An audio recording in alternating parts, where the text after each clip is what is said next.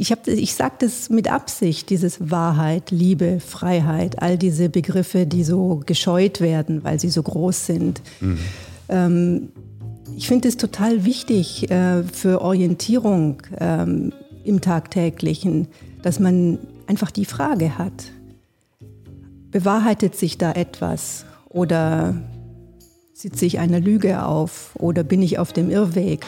Oder also ist das ist das Korrektiv, äh, das diese Frage mit sich. Die kreative Welt geht ja dann auf, wenn es nicht eine Behauptung ist, sondern wenn die Dinge plausibel aus sich heraus äh, sich zeigen, ja, mhm. sprachlich oder bildlich mhm. oder sonst was. Mhm. Also Selbstbehauptung gegen Selbsterkenntnis, das sind so zwei Sachen, die ganz schwer, das ist wie so ein Knackpunkt äh, in jeder Begegnung von Philosophie mit Wirtschaft.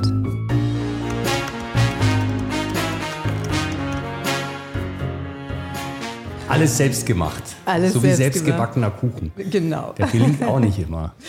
Nee. außer man nimmt Dr. Oetker, dann hat man die Gelinggarantie. kann man es dann zurückgeben, wenn es nicht geklappt hat oder wie? Glaube ich schon, kann ich mir schon vorstellen. dann schickt man den schon, dann ja. ein, den Pudding. Okay, ähm, ja, Dika, sollen wir einfach ein bisschen loslegen gleich? Ja, ja? lass uns einfach. Lass uns einfach mal schauen, was passiert. Ähm, weißt du was, jetzt machen wir es doch so mal so. Ich stelle dich mal erstmal kurz so in zwei, drei Sätzen vor, liebe Nika. Ja. Nika Wiedinger. Mhm. Und ähm, du bist ja Gründerin und oder Mitgründerin und eine der Direktorinnen des Instituts für Wirtschaftsgestaltung, richtig? Also Direktorin ist nur der, Chef gewesen. Na, ich dachte, ihr hattet immer noch einen zweiten Direktorenposten. Nee, ist nicht so ausgewiesen. Den hätte ich mir jetzt auch so nicht angezogen. Ah, okay, okay. Also Geschäftsführerin für Kommunikation und Wissenstransfer. So hieß genau, es. Genau. Geschäftsführerin genau. für Kommunikation und Wissenstransfer im Institut für Wirtschaftsgestaltung hier in Berlin. Ähm, und das machst du schon viele Jahre. Du bist ja auch ursprünglich, hast du Philosophie studiert, aber auch Theaterwissenschaften, Ökonomie. Mhm. Und ähm, nebenher oder parallel zu dem Institut hast du auch eine philosophische Praxis. Mhm. Auch gespannt darüber zu sprechen, was das so sein könnte. Mhm. Und ähm, ja, ich glaube, das ist mal so einfach über dich. Du lebst hier in Berlin, das Institut ist hier in Berlin, aus München nach Berlin gezogen. Mhm. Vor, Vor zehn Jahren, zehn Jahren knapp schon. zehn Jahren, genau. Genau, aber mhm. ihr, habt, ihr habt damals in München schon auch ganz schön viel, äh, äh, wart umtriebig, habt da viel gemacht. Also das Institut gibt es auch fast 25 Jahre, würde ich sagen. Mhm. Und äh, nach einer gewissen Zeit, wo wir in München angekommen waren, also gefühlt angekommen waren, war einfach die Frage, nochmal ein neues Umfeld, neue Inspiration und da ist Berlin einfach äh, die erste Wahl gewesen. Genau, ja, klar. Ja, kenne ich den Gedanken. Ja. Hat sich auch bewährt, also ist wirklich neue Inspiration gekommen, ein bisschen mehr down to earth. Äh, München ist sozusagen saturierter, äh, Berlin ist zukunftsoffener vom, von der Atmosphäre. Mhm. Das ist für Zukunftsoffenheit ist für Philosophie natürlich super wichtig, sonst kann sich das Denken in die Zukunft nicht entfalten. Also ist die Berliner Luft schon recht. Mhm, genau. Ja, okay. Was hattest du geschrieben? Ich glaube, du hattest gesagt, vom anarchischen München ins. Da hattest du so einen Begriff ah. auf deiner Webseite. Oh ja, das weiß ich jetzt leider nicht, aber das stimmt. Ich habe gesucht. Ja, irgendwie sowas, es hatte nicht revolutionär, aber sowas das ähnliches. Hatte was davon, ja, genau. Irgendwie sowas ja, so ja. aufbegehrend, aufmüpfig, ja, glaube genau. ich, oder? Ja, ja. Das ist so meine Wunschvorstellung gewesen, nochmal den richtigen Kick zu bekommen, ähm, die Welt zu erobern. was würdest du denn sagen, was, was, macht, was macht Berlin? Was, was, was, was, was braucht es, um zukunftsoffen zu sein? Ähm ja keine konkrete Zukunft zu haben. Mhm. Sozusagen von, vom Tag in den Tag zu leben und Inspiration aus dem Moment ziehen zu müssen und zu können, beides. Also eben nicht ein klares Bild der Zukunft zu haben oder auch Saturiertheit oder mhm. Routine. Mhm. Lebensroutine. Mhm. mhm. Also für viele Leute gibt es hier wenig Lebensroutine. Nicht für alle, für viele. Und das ist eine Grundatmosphäre. Okay, genau. Also nicht, nicht schon, ich würde mal sagen, immer schon alles kategorisiert auch ein bisschen, oder? Also zu sagen, also es gibt ja, ja, ich weiß, aber es gibt diesen, es gibt in, in, in, im Zen dieses Shoshin, diese, diese Beginners Mindset. Also du, mhm. du schaust dir Dinge an, die immer wieder so, wie wenn sie neu wären. Ist das so, sowas ein bisschen auch? Ja, nur aus Notwendigkeit und mhm. nicht aus Freiheit. Das ist der ja. Unterschied. Ja. Also nicht aus einer luxuriösen Position heraus, sondern aus echter Verzweiflung unter Umständen. Mhm. Also das erlebt man hier selbst und man sieht, wie es anderen so, wie andere so von daher leben. Okay, es hat so was Existenzielles damit. Also ja. es ist so ein, okay, es ist nicht so irgendwie, ah, ich bin jetzt, ich habe jetzt alles geschafft in meinem Leben, jetzt gehe ich nochmal ins Zen-Kloster und schaue, dass ich da so ein bisschen Shoshin lebe und mich da mehr nee. öffne. Ähm, okay. Nee, mhm. also es gibt hier wirklich existenzielle Situationen und Menschen in existenziellen Lebensphasen. Mhm. Das ist so ein bisschen anders bisschen anders. Gibt es in München natürlich auch, allerdings nicht so ausgeprägt und nicht so sichtbar wie hier. Das ist genau. Es ist, hat eine andere Präsenz. Also und im Vergleich zu München ist es schon äh, ein bisschen äh, realer, das Leben hier. Aber nur im Vergleich. Das ist jetzt keine Einschätzung ansonsten. Ja, ja, klar, genau. Ja, okay, spannend. Ähm, ich fand gerade sehr schön diesen, diesen Gedanken, du hast jetzt gesagt, das natürlich auch ein bisschen aus so, einer, aus so einer Not heraus, aber grundsätzlich dieser Gedanke des, dieser Offenheit für die Zukunft. Mhm. Ähm, ich halte das auch für total wichtig. Eben in, in vieler Hinsicht, wir haben ja gerade uns gerade ein bisschen kurz, ich habe gerade ein bisschen über Karl Popper erzählt ähm, im Vorgespräch und da so diese Möglichkeit, eben seine Theorien eher zu falsifizieren als zu verifizieren. Also zu sagen, okay, ich habe jetzt hier eine Theorie aufgestellt und jetzt schaue ich aber irgendwie, vielleicht könnte die auch falsch sein, ähm, mhm. damit ich nicht so festgefahren bin. Ähm, das steckt da für mich drin. Und für mich ist so die Frage, wir so als Menschen, so du, ich, andere Menschen hier in der Stadt, anderswo, wie kriegen wir denn das hin? Außer, ich meine, es ist ja nicht der beste Weg, jetzt sich in eine existenzielle Not zu stellen zu, zu schmeißen, um dann äh, offen für die Zukunft zu sein. Wie kriegen wir sowas hin, dass wir offener für die Zukunft sind? Hm, gute Frage. Ja.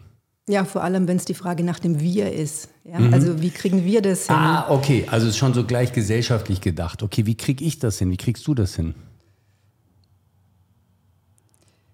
Na, es hat tatsächlich auch für mich was damit zu tun, dass ich den Mut aufbringe, nicht über den Tag hinauszudenken, zwangsweise. Also dass ich mir keine Lösung suche, sondern dass ich aus dem tagtäglichen Gestalten heraus ähm, Impulse finde für, für mich und meine Tätigkeit, mhm. ähm, die ja, Impulse finde, die, ja, ich weiß nicht, die sich selbst genügen, äh, die sich selbst erfüllen, mhm. die bei sich ankommen, also eben nicht zwanghaft in die Zukunft wirken zu wollen. Ah, okay, cool. Mhm, bei sich, also sozusagen kleiner vielleicht sogar. Erstmal, man denkt, das ist kleiner, manchmal ist es dann, wird es dann viel größer, gerade weil es klein ist. Mhm. Ähm, aber ich verstehe, also Dinge, die so erstmal bei sich selbst ankommen dürfen und mhm. nicht schon ein Umzu sind. Mhm. Super, das finde ich cool. Ja, also das ist ein wesentliches Moment. Mhm. Ich hatte mir auch ähm, vor, vorab, bevor ich kam, überlegt, wenn du nach Philosophie fragst mhm. und bin dann auf, natürlich darauf gekommen, dass Philosophie heißt äh, die Liebe zur Weisheit. Aber in meinem Leben oder auch im Kontext des IFWs äh, hätte das ein bisschen einen anderen Klang und es wäre das Begehren nach Wahrheit. Mhm. Und ich finde diesen Moment der Wahrheit anstatt Weisheit, Wahrheit, Philosophie und Wahrheit ähm, irgendwie wichtig und ein wichtiges Korrektiv auch für die Zukunftsfrage, mhm. dass man im Alltäglichen schaut, ähm, wie bewahrheitet sich eigentlich das Leben tag tagtäglich und wie klar kann ich sehen, dass es sich bewahrheitet und was erkenne ich an der Wahrheit mhm. aus dem tagtäglichen Leben. Mhm. Mhm. Also weniger in der Vorstellung leben, als die Frage zu haben, wie bewahrheitet sich mhm. etwas. Mhm. Okay. Weißt du was, zieh das noch ein bisschen näher, also du kannst es auch ein bisschen mehr zu dir hinziehen, aber ich merke, dass, ich merke, dass der ab und zu, weil der hat so einen Rauschunterdrücker, den schalt, der schaltet manchmal ab. Okay. Das, genau. ähm, okay, das ist, ähm, ich finde ich super, weil ich habe sofort in mir, du weißt ja, ich bin ja eben nicht ein reiner, voll ähm, amtlicher Philosoph wie du, sondern ich, ich auch jemand, nicht. sondern jemand, der da mal vor, vor, langer Zeit sich mal ein bisschen intensiver ja. beschäftigt hat und jetzt aber sehr viele Jahre auch eben sehr viel Unternehmerisches und solche Dinge gemacht hat. Und ähm, wenn ich das höre, wenn ich höre Wahrheit, das Begehren nach Wahrheit, dann kommt sofort so ein Reflex, ähm, ja, das ist ja immer das Schwierige, wenn so es gibt immer die Verkünder der absoluten Wahrheit. Mhm. Und das ist ja, lenkt schnell in so was Totalitäres hinein. Und, ähm, und ich höre aber bei dir wunderbar raus, es geht nicht um so eine allgemeingültige, für alle gültige Wahrheit hier, sondern es ist etwas, was sich bewahrheitet für dich gerade in diesem Moment. Kann, man, kann ich das so verstehen? Schon für mich, aber vielleicht mhm. ist es nicht nur für mich, sondern ähm, dass auch Situationen sich bewahrheiten. Und es ist die Frage auch der Gegenwärtigkeit, wie sehr man in diesem Bewahrheitungsprozess mit inbegriffen ist. Und ich, hab, ich sage das mit Absicht, dieses Wahrheit, Liebe, Freiheit, all diese Begriffe, die so gescheut werden, weil sie so groß sind. Mhm. Ähm, ich finde es total wichtig äh, für Orientierung ähm, im Tagtäglichen, dass man einfach die Frage hat, bewahrheitet sich da etwas oder sitze ich einer Lüge auf oder bin ich auf dem Irrweg? Oder also ist das ist das Korrektiv, äh, das diese Frage mit sich bringt oder dieser Wunsch, dieses Begehren nach Bewahrheitung. Mhm. Also man macht es sich einfach auch zu leicht, wenn man jetzt das so, so schnell abtut, dass es mit der Wahrheit nichts sei. Mhm. Ich bin ein großer Fan der Metaphysik. Hm. In unseren Zeiten, selbst in unseren Zeiten. Hm.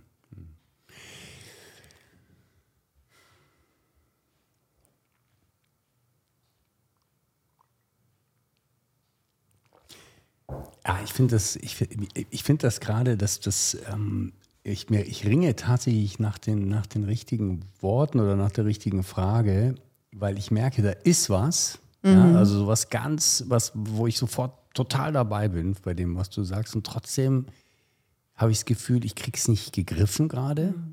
Ich kann Und dir das mal. Das ist aber vielleicht gerade das, das, das ähm, ja. sozusagen die Qualität dessen. Aber sag mal, du ja. kannst gerade. Also vielleicht ein konkretes Beispiel, mhm. ähm, weil ähm, im Institut, also ist ja eigentlich ähm, äh, hauptsächlich Forschungsarbeit das Thema.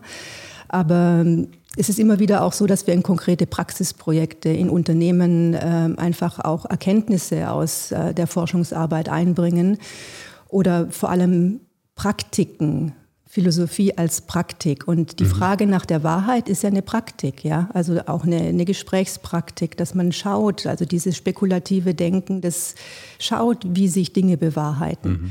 Und es gibt zum Beispiel habe ich viele äh, Geschäftsberichte geschrieben, einige Geschäftsberichte und das zusammen mit Wolf-Dieter Enkelmann, dem Direktor eben des genau, Instituts. Genau, den haben wir auch gar nicht genannt, stimmt. Genau. Ja, ähm, mhm. ja das habe ich zusammen mit ihm äh, gemacht. Und dann gab es auch Briefinggespräche und einmal waren wir bei der BayTM Bayern Tourismus GmbH, also jetzt nur als Beispiel. Ja.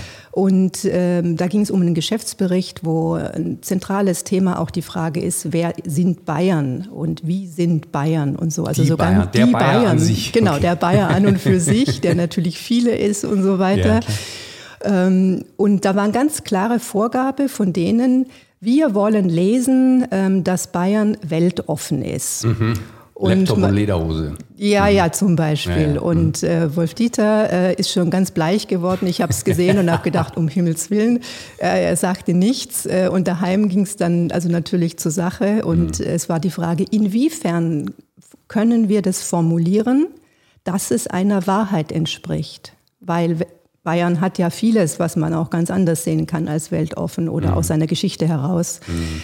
Ähm, aber wie formuliert man es, dass es einer Wahrheit entspricht? Und das war das Korrektiv für, für schlussendlich einen Text, der sehr lebendig geworden ist, reichhaltig, vielfältig und vor allem denen wahnsinnig gut gefallen hat. Mhm. Aber das ist diese Frage. Ähm, man hat eine Aufgabe zu lösen und wie, wie kriegt man es hin? Wie bewahrheitet sich's? Mhm.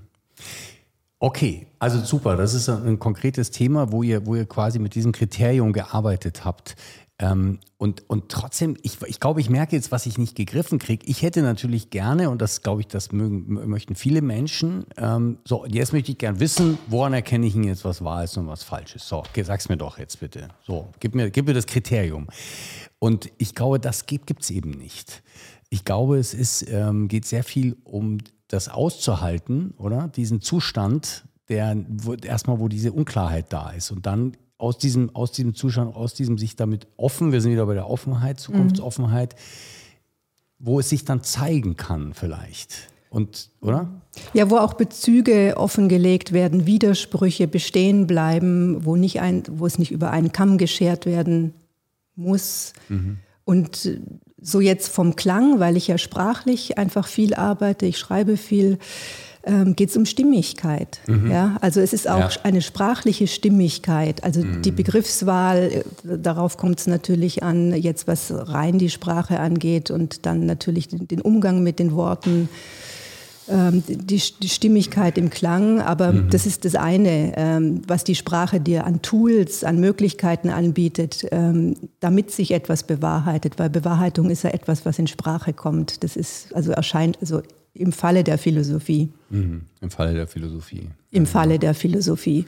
Also Bewahrheitung kann man auch anders erleben, natürlich. Mhm. Ähm, aber Philosophie hat die Sprache und ja, aber ich glaube, wenn es um die Inhalte geht, äh, hat es auch mit Ehrlichkeit zu tun und sozusagen mit Inbeziehungssetzung, gerade mhm. eben was Bayern jetzt mhm. angeht und mhm. ähm, mhm. die Weltoffenheit. Mhm.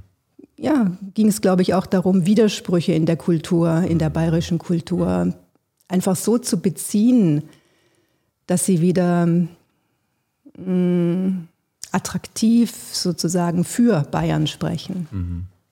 Wenn wir jetzt, wenn wir jetzt nochmal bei dieser Sprache bleiben und du sagst, da gibt es diese Stimmigkeit, ähm, das ist ja auch wieder so ein, ja, wo, wo, fühlst du oder wo spürst du oder woran erkennst du Stimmigkeit? Und da ist, äh, da, da hattest du mal eine Kategorie eingeführt, die wir mal in einem Gespräch hatten, ähm, traue ich einem Text. Traurig. Ja, mhm. traue ich dem Text. Also habe ich da kriege ich irgendwie so ein Gefühl, dem kann ich trauen. Oder ich erinnere mich, Wolf Dieter Enkelmann hat mal früher gesagt, naja, man muss immer spür, schauen, nimmt sich der Autor eigentlich gerade selber ernst?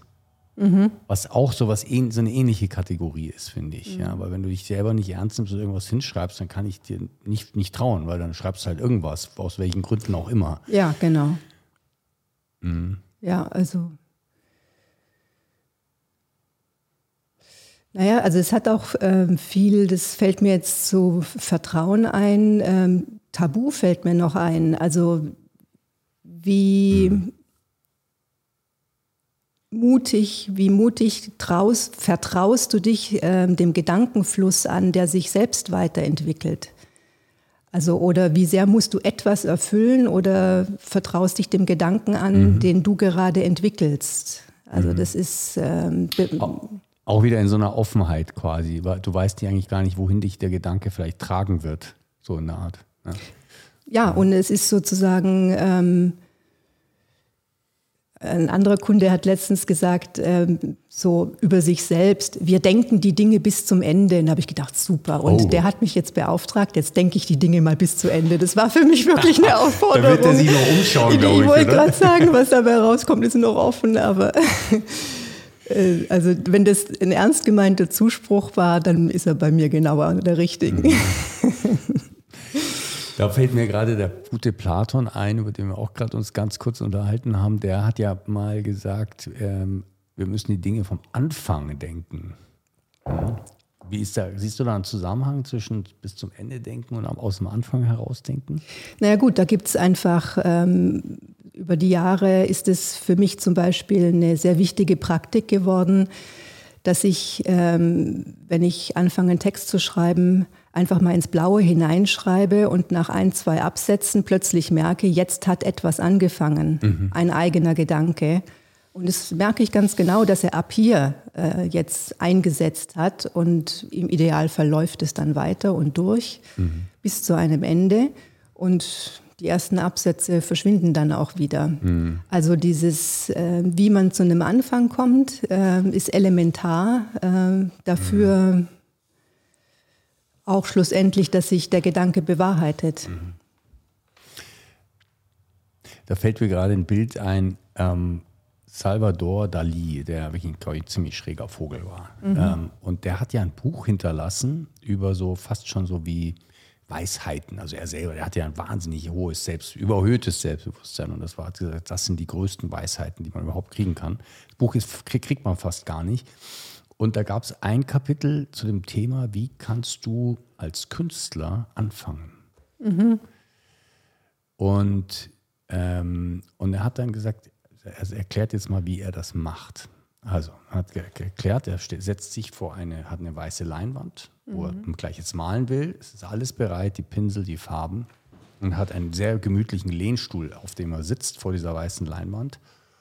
Und dann ähm, nimmt er einen großen alten Schlüssel in die Hand, großen schweren mhm. Metallschlüssel und ähm, sitzt in dem Lehnstuhl und unter der, seiner Hand, wo der den Schlüssel hält, ist eine Blechschüssel. Mhm. So.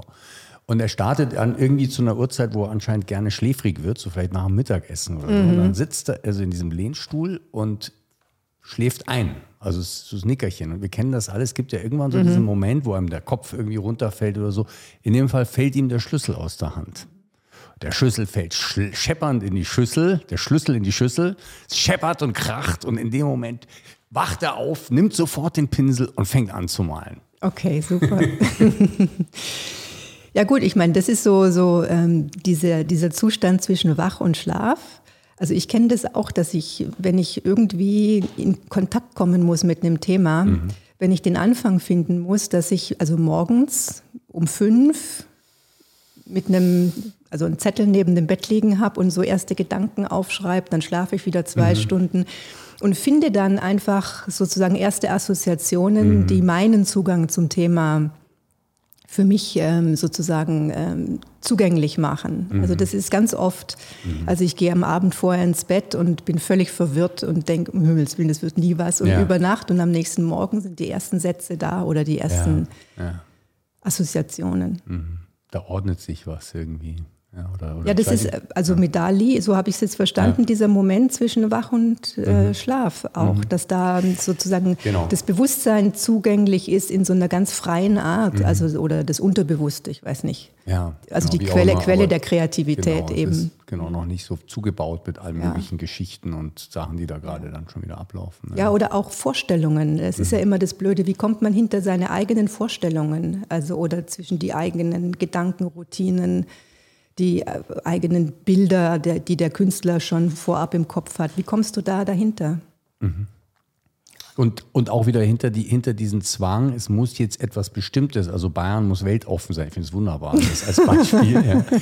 ähm, also wie kommst du da raus aus dieser Nummer, es muss etwas Bestimmtes werden? Ja klar, also ja. es ist ja auch so, in, wenn, es, wenn es sein muss, fällt dir ja nichts mehr ein. Dann, dann schreibt man nur, Bayern ist Welt. Punkt, das war's dann. Das ist dann die schiere Behauptung. Und ich meine, sozusagen, äh, die, die, die kreative Welt geht ja dann auf, wenn es nicht eine Behauptung ist, sondern wenn die Dinge plausibel aus sich heraus äh, sich zeigen, ja, mhm. sprachlich oder bildlich mhm. oder mhm. sonst was. Mhm. Also. Mhm. Sehr schön.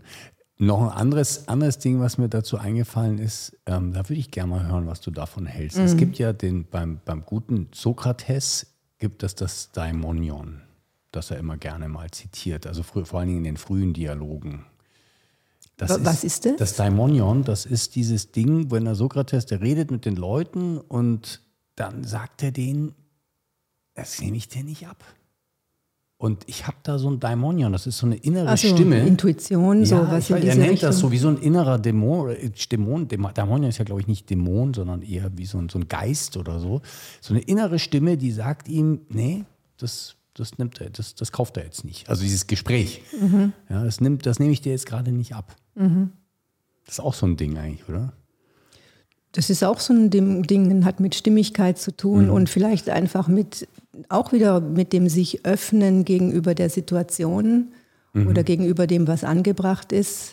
Vielleicht hat es auch bei Sokrates damit zu tun, dass er immer mit den Sophisten zu tun hat, die ja, Ja. immer als Mittel zum Zweck. Die wollten immer wohin, genau, Genau. mit ihrer Argumentation. Ja, genau. ja. Ja, stimmt. Also die Sache des Mittels zum Zweck. Und ich meine, das ist zum Beispiel auch ähm, ähm, das, die Schwierigkeit von Philosophie in der Wirtschaft, ähm, diese Notwendigkeit, die einem immer also sehr massiv mitgeteilt wird, dass es zu nutzen hat, was man macht. Und Philosophie in der Wirtschaft ist ja erstmal dazu da, auch, also nicht, wir sagen immer, äh, uns interessiert nicht, wie Wirtschaft funktioniert, sondern als Philosophen interessiert uns, was Wirtschaft ist. Also Wirtschaft zu erkennen, Prozesse zu erkennen, Themen zu erkennen und so weiter, ist das eine. Dass es dann auch noch nutzen kann, ist ein zweites. Und wenn man dieses in eins sieht, dann ist es einfach, ähm, das funktioniert nicht schlichtweg. Also das heißt, die Wahrheit bleibt dann immer auf der Strecke und es wird eben immer so eine Zweck, Zweckbestimmung oder eine Zweckbehauptung, was wir sind oder Ja. was. Ja. Also das hat auch mit diesem Daimon zu tun. Ja. Ja. Also so und ähm, ja, das ist sozusagen der Fluch der Wirtschaft, dass alles Mittel zum Zweck ist. Also es ist auch der Segen, wenn es funktioniert sozusagen. Wirtschaft ist ja dazu da, äh, dass die Mittel reichlich zur Verfügung stehen. Aber ähm, ohne Differenz dazu geht auch die Wirtschaft baden. So, und jetzt gibt es, sagen wir mal, ähm, es gibt ja diese sogenannten postheroischen Leader oder auch postkonventionellen Leader oder auch Impact-driven Wirtschaftsleader. Also das sind alles so Sammelbegriffe für so Wirtschaftsleiter, Unternehmer, Führungspersonen, die irgendwie genau so ein bisschen sowas davon spüren. Also die irgendwie merken, also nur so diese Zweckverfolgung, nur ähm, irgendwie Gewinnmaximierung und so weiter, das, das kann es nicht alleine gewesen sein. Es braucht noch irgendwie, ich, hab, ich, ich merke, wir brauchen noch etwas, was, was ja entweder tiefer oder drüber oder drüber hinaus weist. Und, ähm, und dann geht das los, dass sie entweder anfangen, irgendwie sich so einen Purpose zu geben, ja. Ähm, und sehr oft ist es wahrscheinlich einfach ein Feigenblättchen, um halt irgendwie das zu machen. Aber manche, glaube ich, nehmen es ernst, ja. Die wollen das wirklich. Und, ähm, und dann gibt es ja da immer wieder Leiter, Führer, die, die dann sich eben so jemanden mit so einer philosophischen Kompetenz, also mit so einer Offenheit, mit so einer Andersartigkeit des Fragens, des Herangehens reinholen, weil sie denken, oh, da kommt vielleicht nochmal noch was Echtes hier hinein in das, was wir tun. Und ich glaube, dass es dann aber immer wieder Situationen gibt, wo sich dann diese Herren und Damen schwer tun, wenn es dann mal wirklich zur Sache geht. Das für mich das totale Urbeispiel ist, ist äh, Platon in Syrakus, schon vor zweieinhalbtausend Jahren, wo der eben, da gab es auch so einen Boss. Das war damals halt ein kleiner Herrscher, aber eigentlich im Grunde genommen so eine Art, so ein Chef. Und der hat gesagt, ich mache, ich werde jetzt auch philosophisch an meinem Hof, das wird total cool. Und dann kam der Platon, der berühmte Platon, den hat er sich also ein, einfliegen lassen sozusagen. Und ja, und dann war der halt aber echt. Und das hat dem gar nicht gefallen, was dann da kam an Zumutungen für Ja, ihn. ja. Ja. Und äh, so ähnlich erleben wir es heute vielleicht auch unter Umständen. Könnte ich mir vorstellen, dass das, dass das auch ein bisschen als Zumutung äh, empfunden wird, sich Wahrheiten zu stellen. Also was für mich total spürbar ist, ist, ähm, dass ein Unternehmen ja eine Eigendynamik hat äh, und auch ein- eine hohe Schlagkraft hat. Und das sozusagen in die Erkenntnisbewegung zu gehen, immer äh, auch ein Bruch ist. Also auch, also es äh, rein vom, von der Dynamik stoppt es die Dynamik. Und ähm, das ist etwas, was äh, überhaupt nicht geht. Also das, mhm. ist, ähm, also das ist per se eine Zumutung, äh, wenn man jetzt sozusagen Berater von jemandem, von einem Leiter des, eines Unternehmens ist, dass man ihn nicht nur empowert ja. mit Ideen und die nach vorne gehen, sondern dass man sich aufführt und sagt, hier läuft alles völlig schräg und falsch und, ähm, mhm. und dass man sich dann Zeit nimmt zu überlegen, warum, also dieses dieses Zeitmoment, ja, dass man den Fluss unterbricht, ähm, das mhm. ist das hauptsächliche Problem ähm, meiner Erfahrung nach. Mhm. Also dass das nicht zugelassen werden kann, dann bricht Panik aus. Es ist dann auch nicht mehr erwünscht, ganz egal, was der Inhalt wäre, mhm. sondern es muss weitergehen. Wahnsinn. Das ist einfach ja. eine Diktatur. Ja, und zwar gar nicht jetzt ein Mensch, also von einer Person, sondern das, das sozusagen der Zwang an sich des Wachsens, des äh, Gewinnmachens, das ist die Diktatur, würdest du sagen? Oder? Die, die setzt sich durch unter ja. Umständen. Also ich habe das bei einem Unternehmer letztens erlebt, der war sich völlig im Klaren darüber und ist auch sehr zynisch gewesen darüber, dass er einfach das weiterlaufen lässt, wie es läuft. Aber er, es war die das geringere Problem dann offensichtlich mhm. für ihn. Ich weiß es nicht.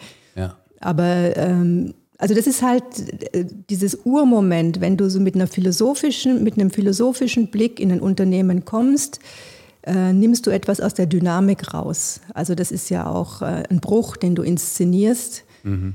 Ähm, jede Erkenntnis ist ein Bruch mit dem, was vorher war. Und ähm, wenn das nicht mehr integrierbar ist, wird es zum Problem, obwohl es auf der anderen Seite auch der Anfang von etwas Neuem genau, sein könnte. Ganz genau, das ist was, ja. was dann vielleicht nicht sofort gesehen werden kann, weil es vielleicht nicht schnell genug geht, der, dieser Anfang. Ja, oder es bräuchte eine, ein gemeinsames Commitment dafür, dass man diesen Weg jetzt, dass man dieses Moment ernst nimmt und diesen Weg neu beschreiten will. Also das mhm. ist dann so die Frage auch, wie ein Unternehmen aufgestellt ist und wie die sich vereinbaren können miteinander, untereinander. Aber eigentlich ähm, aus der Dynamik auszutreten, also das ist wenn ich mir so ein paar Szenen in Erinnerung rufe in verschiedenen Unternehmen, ist es immer wieder der Moment, ähm, ähm, wo zurückgeschreckt wird auch. Also wo auch dann keine Erkenntnis mehr hilft. Da verschlägt es denen das Denken sozusagen. Mhm. Und es wird selbstbehaupterisch weitergemacht. Also Selbstbehauptung gegen Selbsterkenntnis, das sind so zwei Sachen, die ganz schwer, das ist wie so ein Knackpunkt äh, in jeder Begegnung von Philosophie mit Wirtschaft. Mhm. Ja, Selbstbehauptung und Selbsterkenntnis sind zwei so. Mhm. Mhm. Ja. Ich meine, du hast ja sehr viel Erfahrung auch ähm, sozusagen mit Unternehmern. Sind es zwei Begriffe, die jetzt irgendwie du ins Verhältnis setzen kannst zu deinen Erfahrungen? Ja, würde ich schon sagen.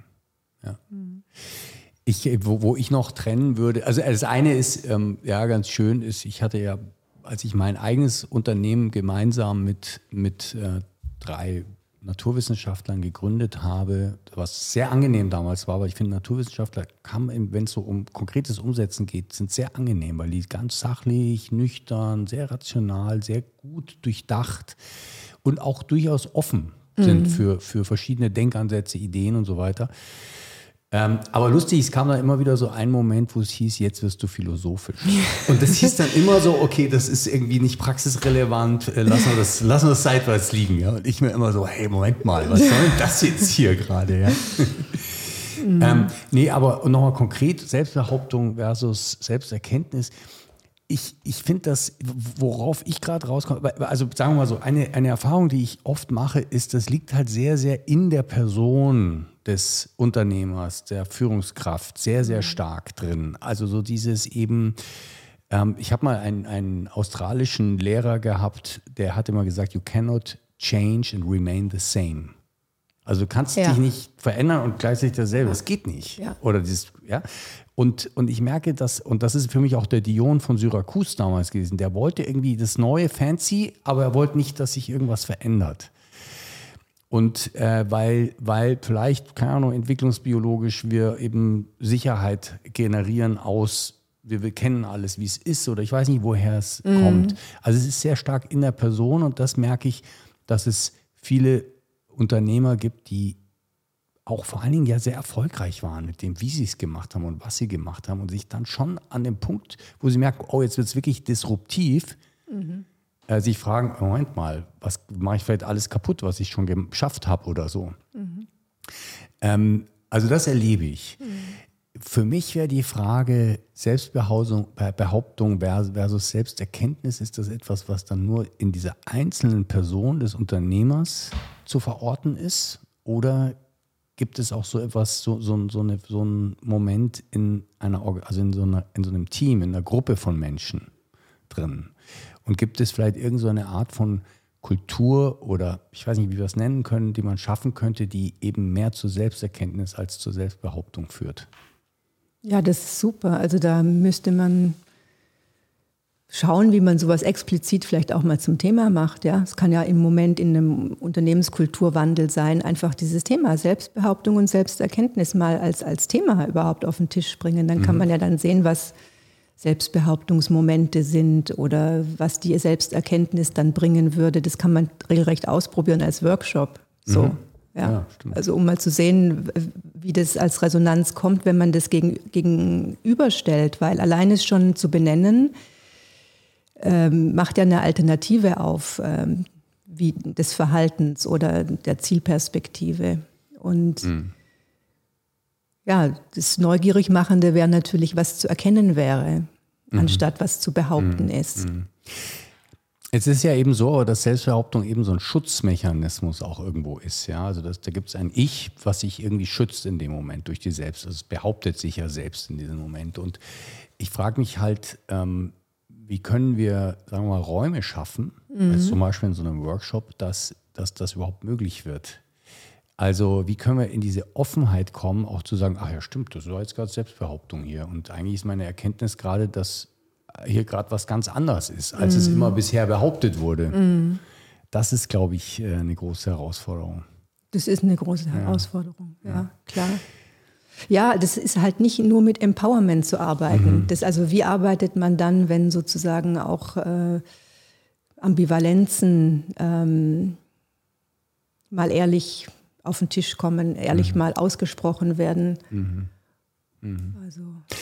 Ich habe da gerade so einen Gedanken, ähm, der, der, der, sich jetzt gerade so entwickelt, und zwar, ähm, wir haben ja, sagen wir mal, historisch, im, zumindest hier in, in, in, Westeuropa und in Amerika und so weiter, so die letzten 200 Jahre so eine gewisse Entwicklung durchgemacht, eben zur Demokratie hin, äh, zur Redefreiheit, zur Menschenwürde, die nicht antastbar ist. Also das heißt, es hat so einen gewissen Schutzraum ist entstanden. Mhm. Ja? Also jeder kann irgendwie der sein, die sein, die er oder sie sein will. Mhm. Und keiner kann dir deswegen, also kann dich deswegen bestrafen ins Gefängnis oder was auch immer, sondern du darfst genau die sein, solange du jetzt jemand anderem schadest oder ja, so. Mhm.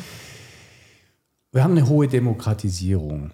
In Unternehmen ist das, glaube ich, so ein bisschen äh, verzögert, der Effekt. Weil, mhm. ähm, wenn ich mir überlege, sagen wir mal, Generation unserer Eltern vielleicht, als die noch so in der Firma, in der Firma waren. Ja, da waren sie erstes Mal 15 Jahre mindestens, ja. äh, wenn nicht ja. länger in der Firma, vielleicht sogar ihr ganzes Arbeitsleben.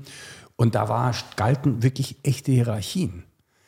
Und da war das auch klar, wenn der Chef was sagt, dann wird das gemacht. Und ähm, und da war das auch eine echte reale Bedrohung, wenn man aus der Firma rausgeworfen wurde. Mhm. Da gab es die große Arbeitslosigkeitsangst und so weiter. Und ich denke mir, vielleicht haben wir eine Chance heute, weil es ist ein bisschen alles durchlässiger geworden. Mhm. Ja, es ist, äh, Arbeit ist nicht mehr das allerhöchste Gut, was auch interessant ist. Ja, also bist du noch was wert, wenn du nicht Broterwerb machst? Das ist eine gute Frage. Mhm. Und es ist auch flexibler geworden. Also ich sehe jetzt in den Firmen, die ein bisschen jünger und dynamischer sind, dass ähm, du siehst, Leute wechseln inzwischen oft auch nach zwei Jahren ihren Job wieder. Und das ist kein Makel wie früher. Mhm. Das heißt, du hast vielleicht mehr die Sicherheit, ich kann jetzt mal wirklich mich selber hier darstellen und wenn ich, wenn es nicht zusammenpasst, okay, dann passt es halt nicht zusammen, gehe ich halt woanders hin. Mhm. Mhm. Ja. Ich, die Frage ist nur, wie, wie sehr ist das schon, kommt das schon an? Ich glaube, wir sind immer noch teilweise noch, doch noch gefangen in diesen mhm. alten Mustern. Mhm. Interessanterweise fällt mir jetzt ein, dass einfach eine große Frage jetzt auch gesamtgesellschaftlich gesehen ja ist, wohin das alles führen soll. Und mhm. jedes, jedes Engagement in Unternehmen ist ja schlussendlich auch ein Engagement für die Gesellschaft. Purpose ist natürlich der Begriff, der da Rettung verspricht. Ja. Ähm, vielleicht ist es manchmal die Rettung, manchmal eher nicht, ich weiß es nicht. Ähm, aber man investiert ja sein Leben, also als Mensch. Äh, und wofür? Also, und diese mhm. Frage im Großen, es ist ja ein großes Fragezeichen im Moment. Also ja. die, die, die Frage der Utopie, also und die gibt es eben auch, eine Gesellschaftsutopie, aber auch eine Unternehmensutopie. Wer vertritt die mhm. und wie kann man sich Loyalität dafür wünschen? Ähm, Ja, es ist so ein bisschen keine guten Zeiten für die Wirtschaft. was das angeht, würde ich, also ich weiß nicht. Ja, ja, das stimmt schon. Oder? Also, genau, ja, du siehst, ja, und das ist ja auch, worüber oft dann ein bisschen auch geklagt wird, so, oh mein Gott, die neuen Generationen. Und es wird dann, wenn es ins Negative gedreht wird, wird es heißt immer so, ja, die wollen ja nur Luxus und die wollen wenig arbeiten und viel verdienen und äh, und so weiter. Das ist vielleicht so die, aus der Sicht des Unternehmers so die, von, von der Utilisation, also von der, wie, wie kann ich den hier urbar machen für mich, die, die, die, die, die dunkle, also die schattige ja, Seite. So, ja. Und gleichzeitig aber, finde ich, steckt da so viel an Chance auch drin, mhm. weil du ganz andere, sagen wir mal, äh, mentale Ressourcen eigentlich äh, äh, eröffnest, mhm. wenn Menschen eben wirklich sozusagen selbstbestimmt, eigenbestimmt, selbstmotiviert mhm. in, ähm, an, teilnehmen an einem Team oder an mhm. einer Unternehmung. Mhm. Es, man muss bloß, glaube ich, wegkommen von diesem Wunsch, dass der, der oder die gehört mir jetzt mit Haut und Haar. Ja? Das ja, war gut. so ein bisschen früher. Ja. ja. Genau. Ja, das aber. funktioniert so nicht mehr. Nee. Also zumindest nicht hier in diesen, in diesen Gegenden der Welt. Ich glaube, es gibt leider Gegenden, wo das schon noch sehr, sehr stark so mhm. funktioniert. Mhm. Ja. Mhm. Erstmal genau, was, was beschäftigt, womit beschäftigst du dich gerade am meisten? Was beschäftigt dich gerade?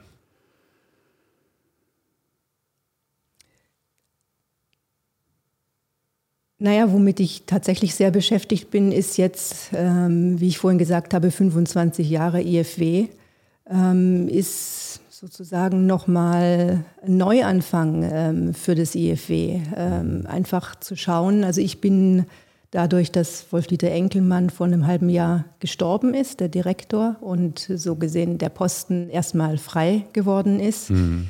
Ähm, Professor Birger Pridat ihn interimsmäßig übernommen hat ähm, ja, ist aber das Institut als Institution grunderschüttert äh, in seiner sozusagen thematischen Ausrichtung, also wer erfüllt äh, mit wem zusammen welche Form von Forschungsarbeit. Also dieser wesentliche Aspekt des Instituts, dass es ein Forschungsinstitut ist, das muss einfach neu erfunden werden. Mhm. Und so gesehen ähm, bin ich da jetzt in eine Entscheidungsposition auch äh, gerückt, ähm, das mit zu begleiten, äh, auch ein paar Maßgaben vorzugeben, was wünschenswert wäre, mhm. ähm, dass weiterentwickelt wird. Also ich merke, dass, dass das von mir auch gewünscht wird. Das mhm. war mir gar nicht so klar. Mhm. Ähm, ja, und da sind wir jetzt kollektiv am Schauen und Suchen, hatten ein ähm, Wochenende äh, extra dazu ins Leben gerufen, ähm, ein bisschen thematisch was gemacht, ein bisschen institutionell geschaut, ähm, was da vielleicht wünschenswert wäre. Ja, und es hat auch für mich äh, viel mit dem zu tun, was wir gerade besprochen haben, mit der Frage der Bewahrheitung. Also was möchte dieses Institut jetzt in einem zweiten Leben auch noch erfüllen? Also ich habe da so ein großes Zutrauen, dass Institutionen selbst Lebewesen sind und ich versuche das Institut zu befragen, was es eigentlich möchte, mhm. ähm, was es noch ja, Gutes beizutragen hat zu diesem, zum, zum Werden dieser Welt. Mhm. Mhm. Und ähm, ja, so von Haus aus ist äh, meine Leidenschaft einerseits und auch das, was ich viele Jahre gemacht habe, ähm, sind die ganzen gesellschaftlichen Formate des Instituts. Und mhm. ähm, im Moment wäre mein Vorschlag tatsächlich auch äh, für diese zehn Leute, die da im näheren Umfeld sind, ähm, sozusagen erstmal die Aktivitäten zurückzunehmen und die gesellschaftlichen Formate, Veranstaltungen vor allem ähm, beizubehalten, weiterzuentwickeln ähm, und von daher zu schauen, was welche Themen sich neu ergeben, was welche Allianzen sich neu ergeben, wer mit wem was macht und ja, diese Neuausrichtung, das ist, da bin ich sozusagen mittendrin und mhm. vielleicht so alles, was wir bislang besprochen haben, ist natürlich so gesehen auch für mich ein Thema. Ja. Okay.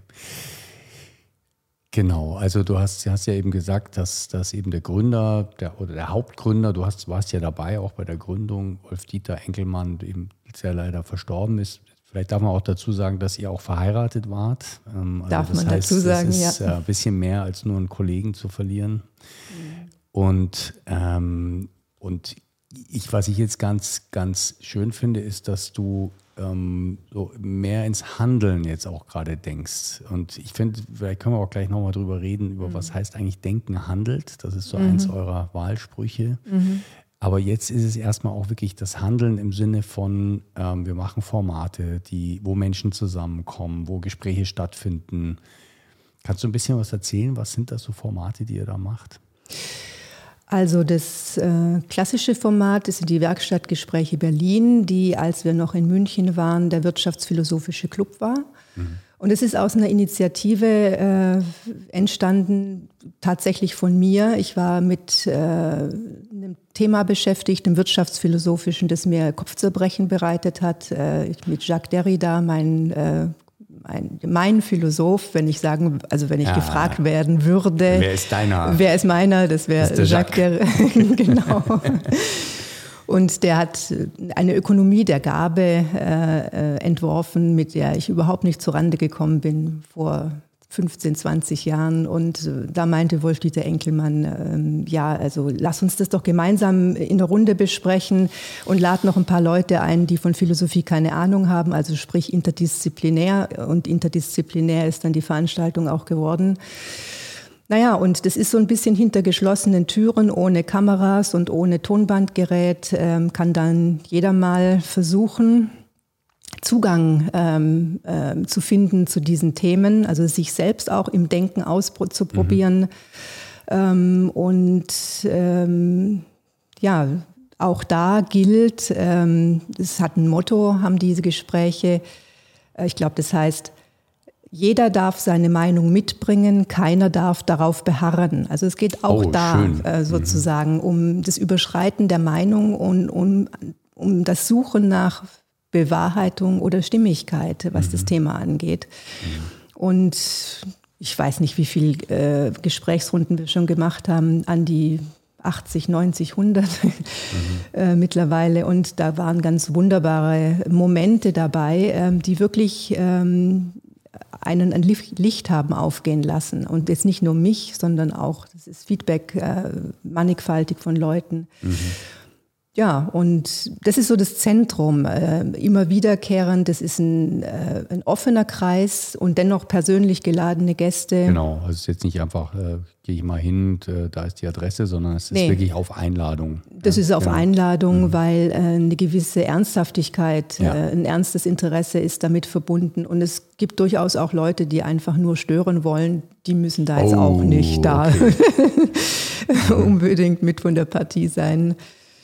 Ja, also das ist so das klassische Format. Ähm, wir haben aber auch ähm, Zeitgeistgespräche. Äh, da geht es tatsächlich darum, dass wir Texte von zeitgenössischen Autorinnen und Autoren lesen auf der Suche nach einer zeitgemäßen Intellektualität. Also das ist ja im Moment gerade total äh, brisant, dieses Thema, was die Intellektualität der Gegenwart oder auch Zukunft ist.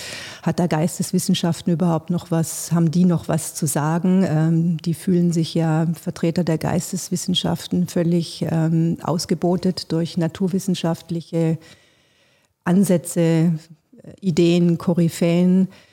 Ähm, die Frage ist, tritt man dazu in Konkurrenz? Hat man etwas Eigenes zu bieten? Also und ähm, ja, sehr oft sind äh, Essays aus Lettre dann ähm, die Grundlage unserer Diskussionen mhm. in diesem Format der Zeitgeistgespräche.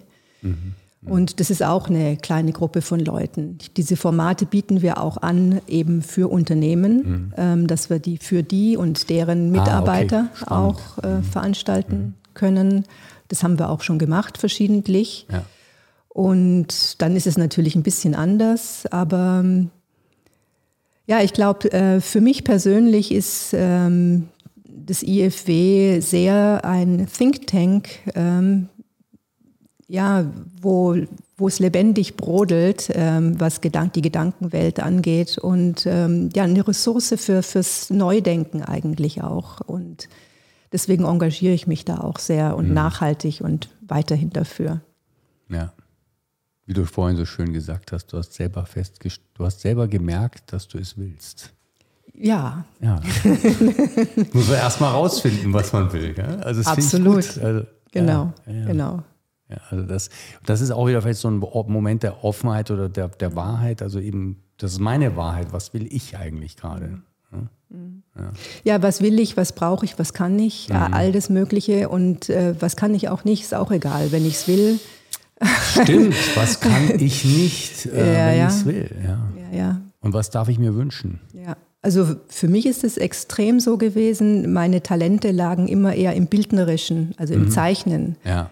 Und ich hatte von Haus aus eine starke Notwendigkeit, ins Sprachliche zu gehen. Also um äh, Dinge, die nicht zu verstehen waren für mich äh, aus meiner Herkunftsgeschichte, die zu verstehen, äh, dem Verstehen eine Sprache zu geben. Mhm. Und ich habe mich dann ins Sprachliche gewagt, obwohl das ich weder konnte noch mein Talent war, aber ich wollte unbedingt. ja, und da ist vielleicht so eine Reibung entstanden, die vielleicht auch sehr kreativ war. Genau. Ja, genau. Also manch einer mhm. hat graue Haare bekommen, indem er mir geholfen hat, das Sprechen zu lernen, also okay. das Sprechen auf Niveau. aber ähm, mittlerweile habe ich das Gefühl, es steht mir zur Verfügung. Ähm, das mhm. Sprechen, das Denken, mhm. äh, das Formulieren und ja. Okay, äh, zwei Sachen wollte ich kurz ähm, aufgreifen. Ähm, jeder darf eine Meinung haben, aber er darf nicht darauf beharren. Finde ich einen ganz interessanten Punkt, weil ich, ähm, wenn ich mit meinen Teams arbeite, mhm. da geht es immer um die Frage, wie, wie, wie kommen wir denn da, wie kriegen, kommen wir denn jetzt damit klar, wenn wir unterschiedliche Meinungen haben ähm, und aber eine Entscheidung brauchen. Weil wir sind ja jetzt hier in so einem Handlungsrahmen. Wir müssen ja Dinge tun, wir müssen was umsetzen, wir müssen was entscheiden. Und, mhm. ähm, und ich sage immer, was echt ein Schlüssel ist, mhm. wenn ich in die Leute, in die Köpfe der Leute bringe, Leute, ihr dürft eure Meinungen behalten. Das ist jetzt ein bisschen ein anderer Ansatz. Ihr müsst nicht das Gefühl haben, ihr müsst der Meinung eines anderen beitreten, damit ihr gemeinsam was Gutes hinkriegen könnt. Mhm.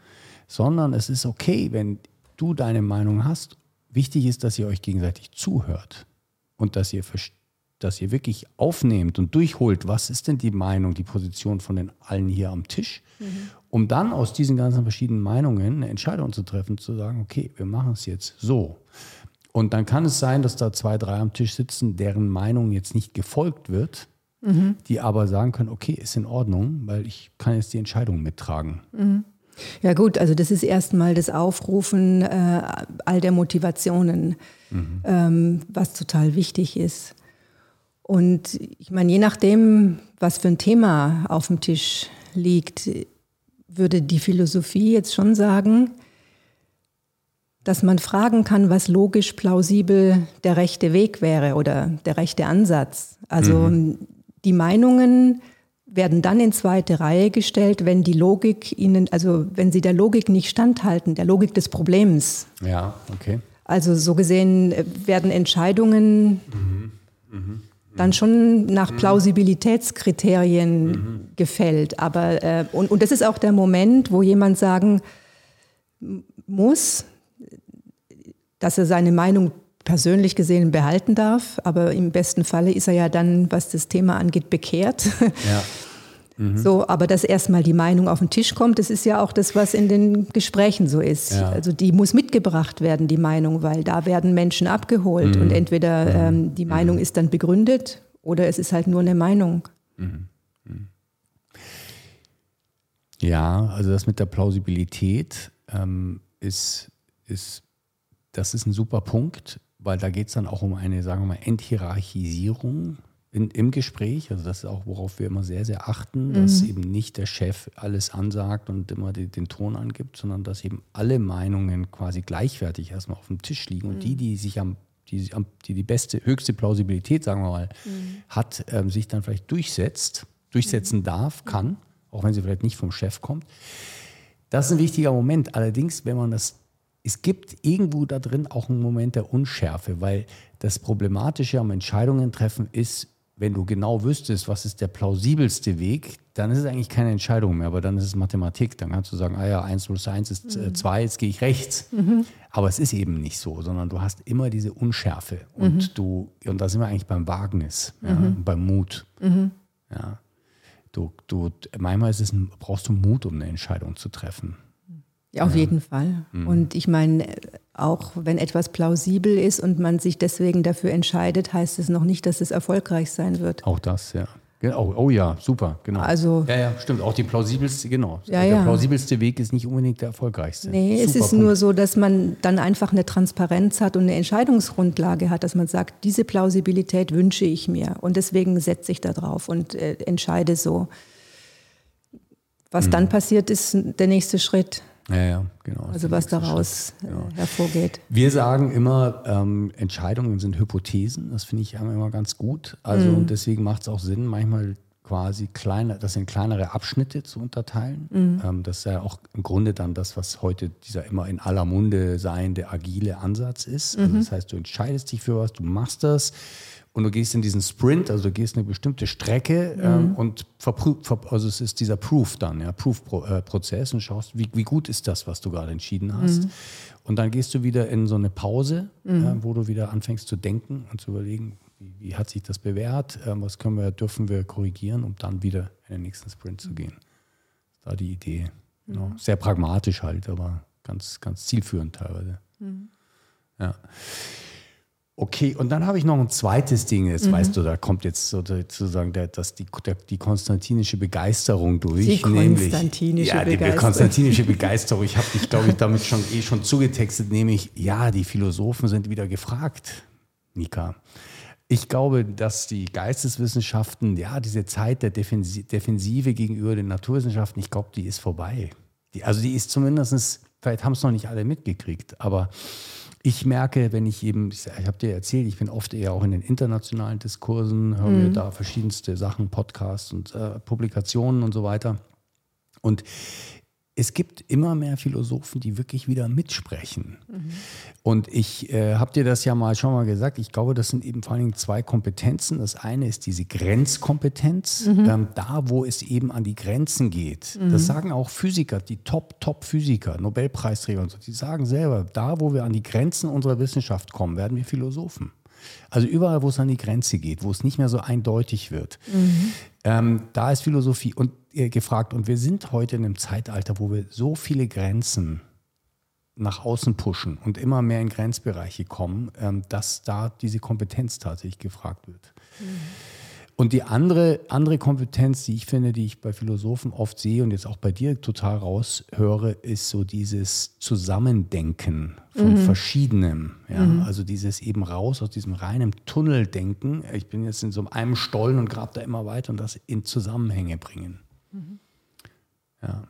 Also das ist tatsächlich auch äh, für meine praktische Arbeit ähm, eine wesentliche Sache, so eine Grundkon ähm, Grundkonstruktion zum Beispiel für einen Text, den ich schreibe, äh, dass ich schaue, wie ich die Materialien zusammenbringen kann, die gedanklichen Materialien und sozusagen, wie ich aus dem Thema und den Materialien eine Welt aufgehen lassen kann. Das ist wirklich sehr anders, ähm, diese Herangehensweise, wie das Journalistenkollegen oder Kolleginnen haben, die eine andere Ausbildung haben. Mhm. Die gehen mit den Materialien anders um. Für mich muss der Gedanke stimmig sein, den ich da transparent machen will.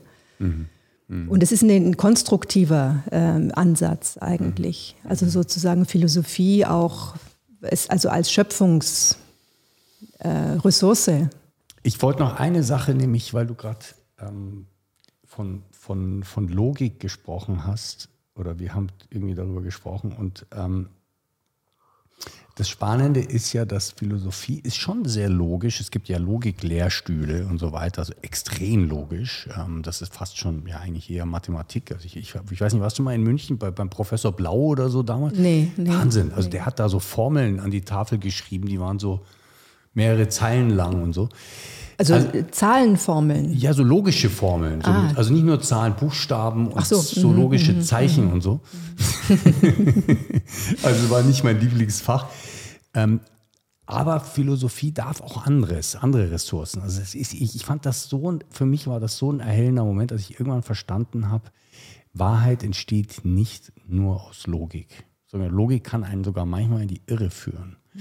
Es gibt noch andere Kriterien. Und ähm, ihr sprecht ja immer wieder im Institut für Wirtschaftsgestaltung von spekulativer Vernunft. Und manchmal redet ihr auch von Drama, dra dramatischen Denken. Äh, Denken. Ja, ja. Kannst du da noch ein bisschen was dazu sagen? Das finde ich super interessant. Also das dramatische Denken, da fällt mir jetzt spontan ein, dass es halt um Katharsis geht. Um eben das, was vorhin auch mit Disruption angesprochen war, dass man Lebensverhältnisse, also das Drama ist ja, da geht es ja um Lebensverhältnisse. Ja, dass etwas, was, in, also ein Leben, das in die Sackgasse läuft, äh, in kathartischen Momenten dramatisch gewendet werden kann. Mhm. Also das heißt, dass ein, ein Leben, das keine Lebendigkeit mehr hat, äh, wieder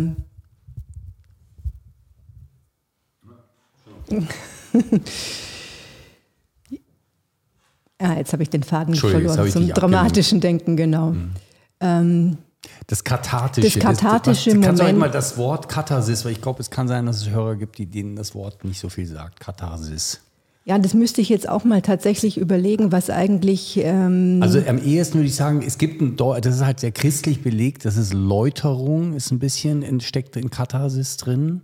Genau. Oder auch Verwandlung, es ist ein bisschen eine Wandlung, eine Läuterung, so ein Neuwerden, ähm, ein Phönix aus der Asche ein bisschen. Also genau, so, so, solche genau. Bilder also mir fällt da einfach immer Shakespeare ein. Äh, das ist sozusagen der Meister dieser Dramatik. Ähm, äh, wo am Schluss alle tot auf der Bühne liegen, äh, aber der letzte Überlebende hat dann die Erkenntnisse für ein nächstes Leben. Also wo das falsche Leben zu einem Ende kommt und Aussichten auf ein besseres Leben äh, formuliert werden tatsächlich. Mhm. Äh, und das ist für den Zuschauer ist es das kathartische Moment, äh, dass er sehen kann, was in die Irre führt und was aber auch wieder aus der Irre herausführen kann. Also das ist äh, ja und da geht es um existenzielle neue Lebenskonstellationen, die daraus mhm möglich werden. Und das Tolle ist einfach, dass es alles formuliert ist. Es ist nicht nur ein Gefühl, also eine Gefühlsinszenierung, sondern das, die Probleme werden wirklich benannt. Äh, Machtprobleme, Herrschaftsprobleme, mhm. äh, Liebesprobleme, Fruchtbarkeitsprobleme, mhm. also sozusagen für eine ganze Nation Fruchtbarkeitsprobleme. Das ist auch die, die griechischen Tragödien haben das sehr zum Thema, ich glaube, ja. die Ödipus-Dramen, äh, dass da Theben für Jahre unfruchtbar ist ähm, und das sozusagen, dass da was auch gelöst werden muss. Mhm. Also das ist das Dramatische. Ja. Was ich da, da so ähm, interessant, spannend finde, ist, dass im landläufigen Denken oder Wahrnehmen ist Drama so etwas, was man eigentlich nicht haben will. Stimmt. Ja, bloß weg damit irgendwie, bloß kein Drama. Und ich finde das so schön, das Drama zu integrieren als gerade eine quasi eine wie eine Art von Kraft. Mhm. Ein kraftvoller, energetischer Moment, der sich nicht toll anfühlt, aber in dem eben etwas ja, ja. also ich meine, das ist wirklich interessant. Ähm, ich erlebe das auch äh, in meditativen Kontexten oft bloß kein Drama, also sozusagen mhm. dich emotional äh, ganz runterfahren und äh, im Gleichgewicht halten. Und ich kann das in gewisser Weise verstehen, weil ähm, sozusagen die Emotionen so hochkochen zu lassen, dass da einfach man ein Dra also identifiziert ist mit Dramen, mit seinen eigenen Dramen und dann Konflikte aufführt, ähm, ist nur dann sinnvoll, wenn man das macht, um selber eine Erkenntnisbewegung daraus zu ziehen. Warum bringt mich das jetzt auf 180? Warum bin ich unglücklich? Warum? Also wenn man mit sich selbst sozusagen ins Gespräch geht über das, was man, was im Drama sozusagen emotional aufkommt. Ja. Ähm, also welche Wahrheit steckt da drin? Ja, in genau. Der, in dieser, in genau. Was will mhm. mir das Drama erzählen? Also diese, diese Emotionen, die dann dramatisch erlebt werden.